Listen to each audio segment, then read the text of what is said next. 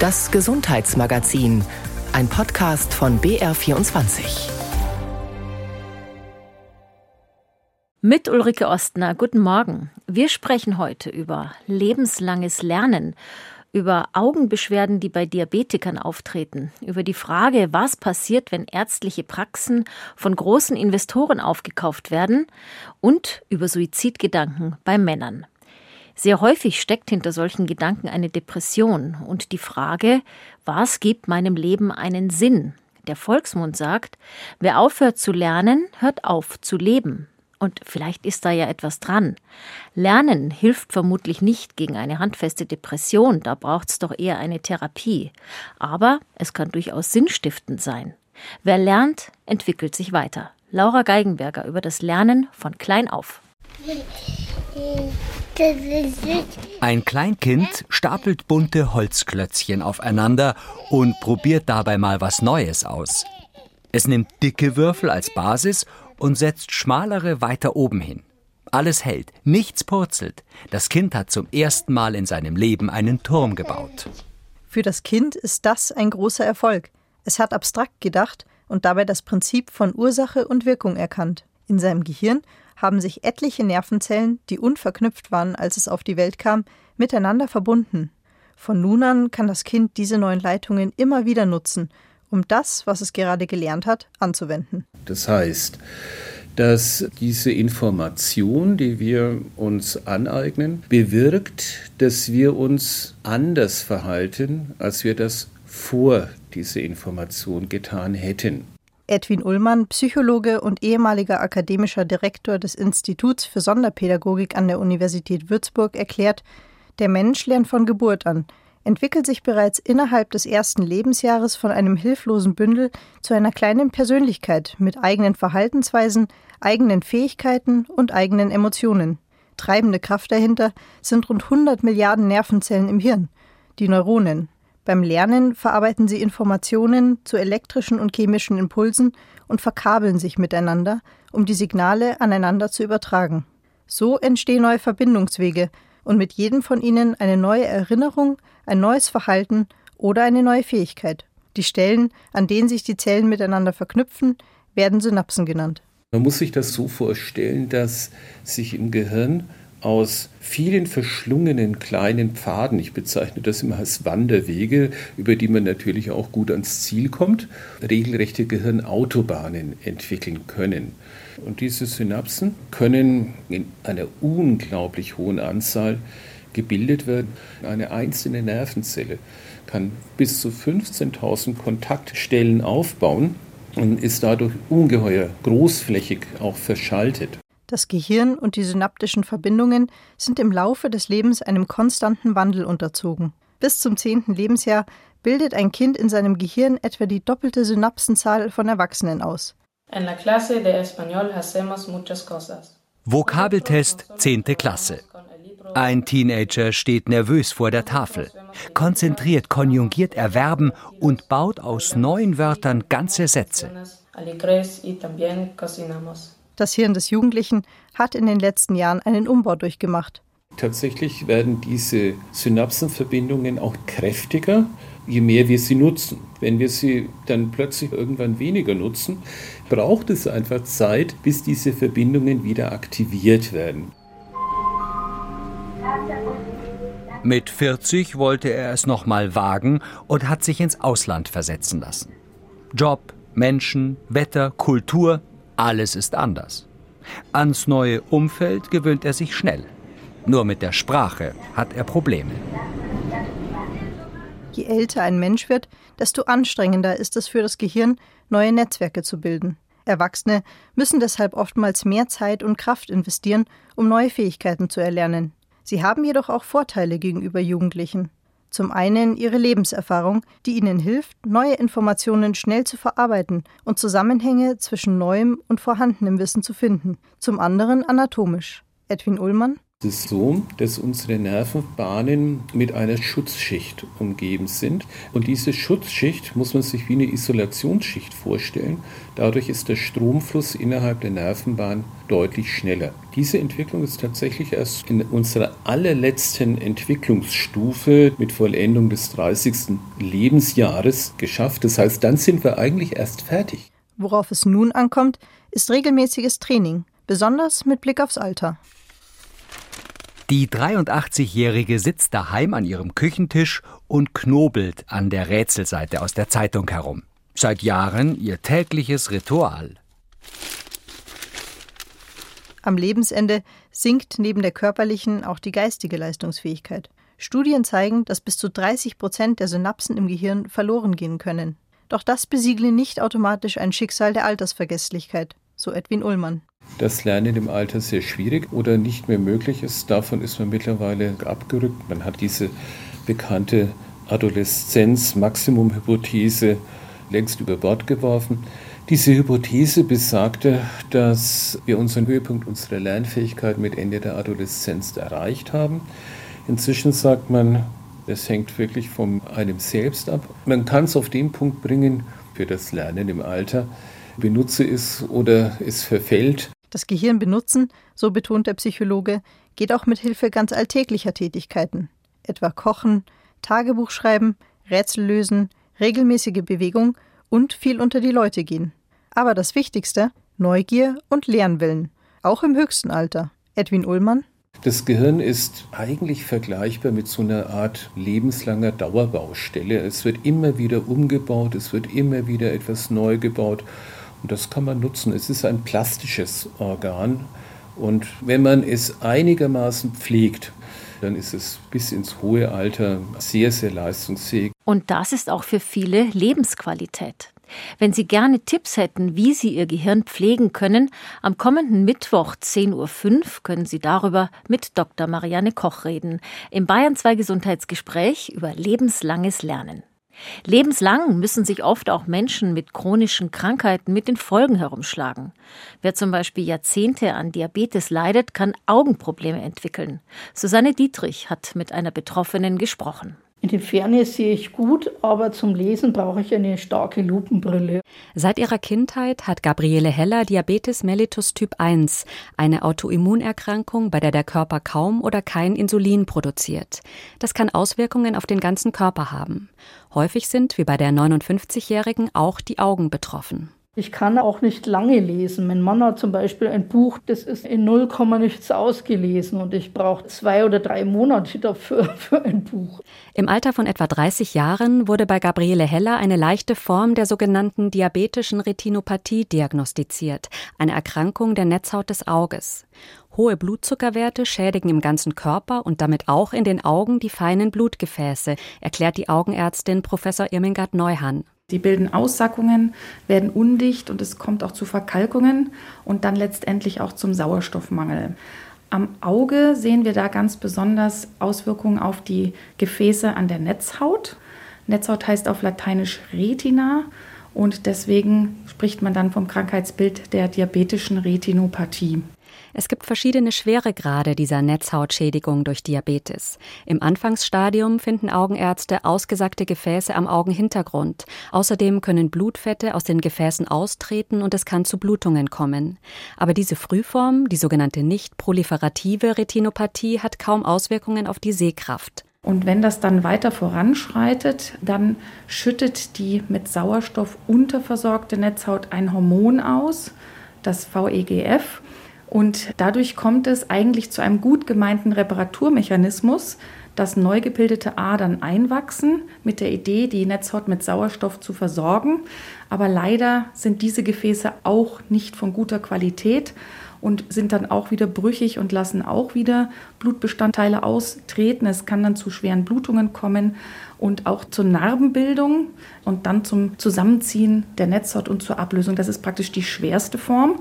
Und weil diese neuen Gefäße einwachsen, sagen wir proliferative Retinopathie.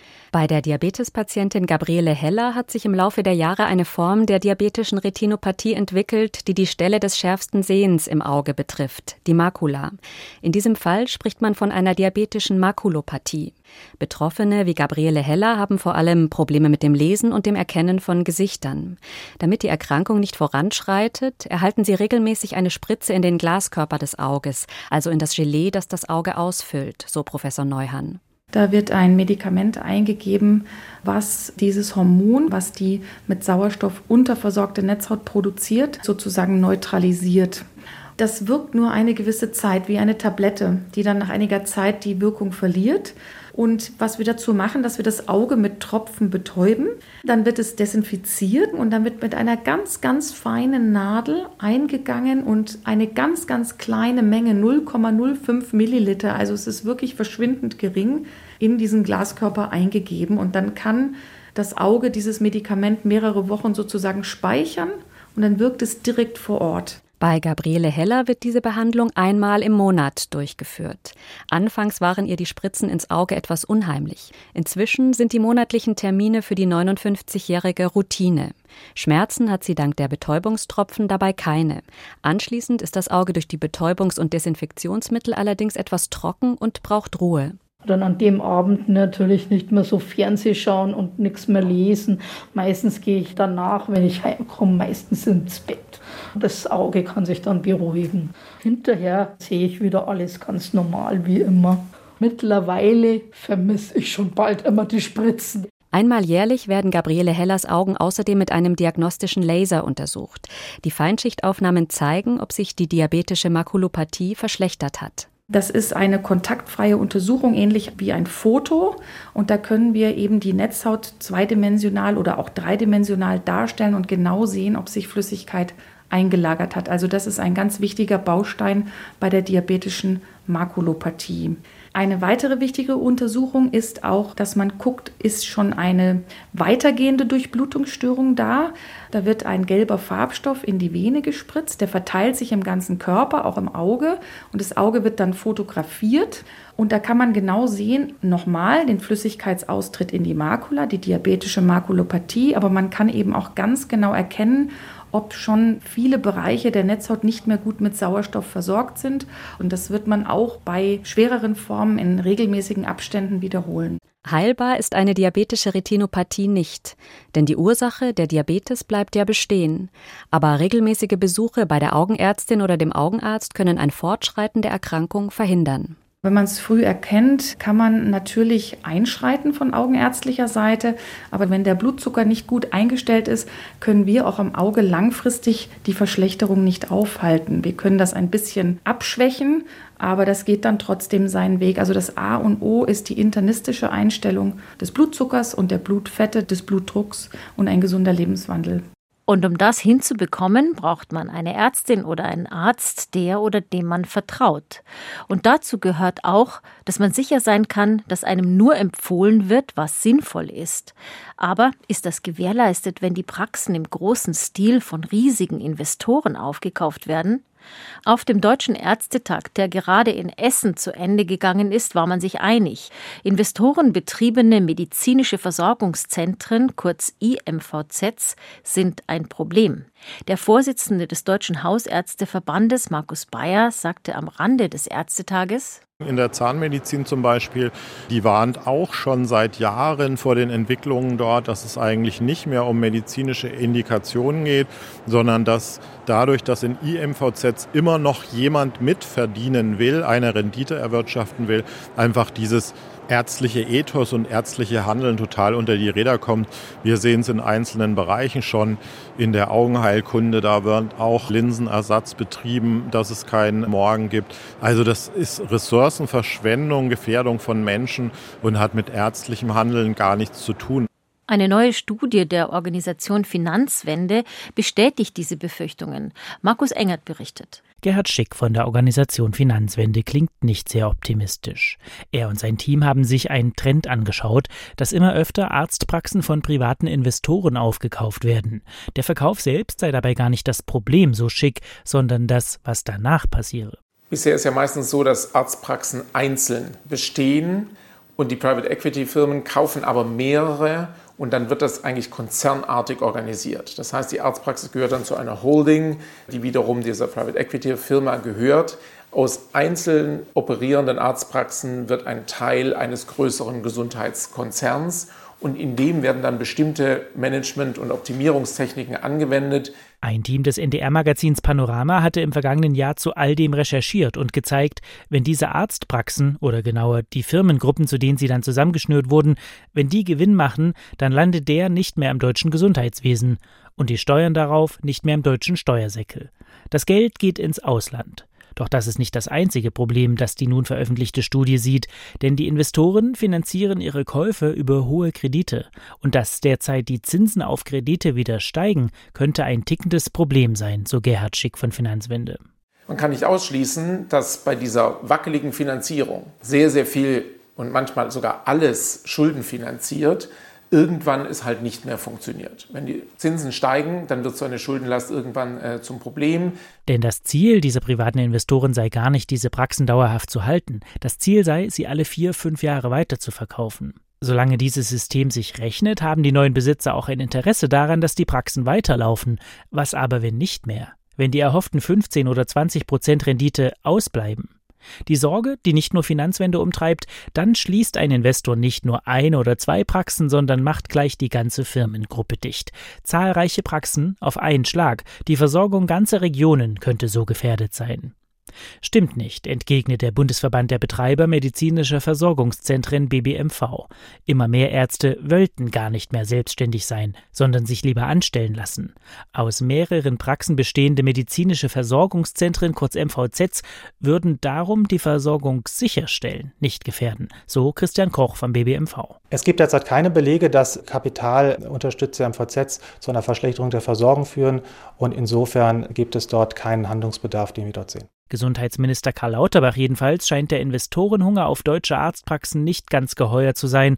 Daran ließ der Minister auf dem Fachärztetag Mitte März kaum Zweifel. Was nicht sein darf, dass also Investoren MVZs in Deutschland betreiben, um dort hohe Gewinne abzuschöpfen.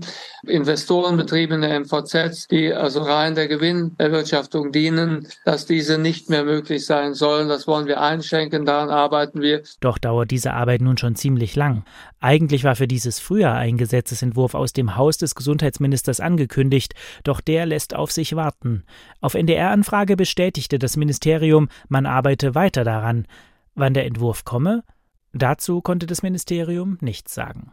Der Deutsche Hausärzteverband wartet kritisch darauf, was aus Berlin kommen wird und formuliert klare Forderungen. Noch einmal Markus Bayer. Nur mit Transparenz, das scheint jetzt so der gemeinsame Nenner zu sein, ein Transparenzregister. Ehrlich gesagt, wenn es nur Transparenz gibt, dann kann man es auch ganz bleiben lassen. Entweder diese IMVZs werden deutlich beschränkt und begrenzt oder man kann es bleiben lassen. Aber wir werden uns weiterhin dafür einsetzen. Mehr zum Thema investorenbetriebene medizinische Versorgungszentren übrigens bei uns auf br24.de-sonntag. Und jetzt schlagen wir den Bogen zurück zum Anfang. Männer haben offenbar öfter Suizidgedanken als Frauen. Jedenfalls sind drei Viertel aller Menschen, die durch Suizid versterben, tatsächlich Männer. Sibylle Kölmel stellt ein Präventions- und E-Learning-Programm vor, das sich vor allem an Angehörige richtet, die sogenannten Gatekeeper. Birgit Wagner, Professorin für klinische Psychologie in Berlin, arbeitet in der Suizidprävention. Sie erklärt, was Gatekeeper sind. Gatekeeper sind in der Suizidprävention Menschen, die mit Personen in Kontakt kommen, die suizidal sind. Also es geht nicht nur um Angehörige, die in familiären, also wie Ehepartnerin, Kinder, Bruder, Schwester, Eltern sind, sondern eben auch wirklich alle Menschen, die mit Männern in Kontakt sind, die suizidales Erleben und Verhalten aufweisen. Das kostenlose Programm, entstanden im Verbund mit der Universitätsmedizin Leipzig und der Uni Bielefeld, besteht aus vier Modulen mit medizinisch-wissenschaftlichen Inhalten zu Suizidalität, Videos mit Experten und Expertinnen sowie betroffenen Männern und einzelnen Hörspielen und Informationsmaterial. Es soll unter anderem darin schulen, Männer in Krisen überhaupt zu erkennen. Also Männer drücken ja durchaus aus, dass sie Suizidgedanken oder an Suizide denken, aber in einer solch kodierten Art und Weise, dass das die Angehörigen auch häufig gar nicht verstehen oder gar nicht als äh, Warnsignal wahrnehmen. Erklärt Psychologieprofessorin Birgit Wagner. Wie zum Beispiel, dass der Ehepartner sagt, ich habe echt keine Lust mehr oder ach, es ist alles so schwierig. Also dass diese Äußerungen im Nachhinein, also wenn ein Suizid dann vielleicht dann auch tatsächlich unternommen wurde, dann hinterher von den Angehörigen als ja durchaus auch Warnsignale dann oder Äußerungen wieder wahrgenommen wurden, aber eben im Vorfeld, als es damals dann geäußert wurde, nicht. Das Programm gibt Unterstützung darin, ins Gespräch zu kommen, will helfen beim Finden der richtigen Worte, Kommunikationsstrategien vermitteln. Die Psychologieprofessorin Heide Gläsmer von der Universitätsmedizin Leipzig rät dazu konkret. Wenn man bei Nachbarn, Freunden, Familienangehörigen das Gefühl hat, dass sie sich verändern, dass die irgendwie belastet sind, ist es aus meiner Sicht immer gut nachzufragen. Und um dem anderen auch eine Möglichkeit zu geben, das in einer Art und Weise zu beantworten, die für ihn angenehm ist und auch machbar ist, ist es immer gut, wenn man mit einer relativ offenen Frage reingeht. Also zum Beispiel sagt, ich habe das Gefühl, dass es dir nicht so gut geht oder ich habe das Gefühl, dass du dich verändert hast in den letzten Tagen oder Wochen oder Monaten, dass man ein offenes Gesprächsangebot macht erstmal und schaut, was dann auch von dem anderen kommt. Das Programm Hilfe-für-angehörige.de zeigt auf, wann welche Hilfe vonnöten und wo diese verfügbar ist. Ab wann suche ich dann eben auch tatsächlich, kann ich die Feuerwehr anrufen oder den Notarzt anrufen oder wann ist wirklich auch Gefahr vorhanden? Also da geht es auch vor allem darum, nicht länger zu zögern oder wann ist vielleicht auch eher niedrigschwellige Hilfe angemessen. Erklärt die Professorin für klinische Psychologie und Psychotherapie Birgit Wagner. Und dann gehe es auch darum, die Wahrnehmung für die eigene Belastung zu sensibilisieren, um Selbstfürsorge das wissen wir natürlich auch von den Angehörigen, die vielleicht unter Umständen jahrelang mit jemandem zusammenleben, der suizidal ist, der immer wieder in, in diesen akuten äh, psychischen Krisen sich aufhält oder sich befindet, dass es da eben auch Fürsorgebedarf für die Angehörigen, dass die Angehörigen auch Hilfe benötigen oder auch Gespräche benötigen mit anderen beispielsweise, die sie dabei unterstützen. Hilfsangebote für Männer mit Suizidgedanken und ihre Angehörigen. Mehr dazu auf br24.de-sonntag. Das war's vom Gesundheitsmagazin heute mit Ulrike Ostner.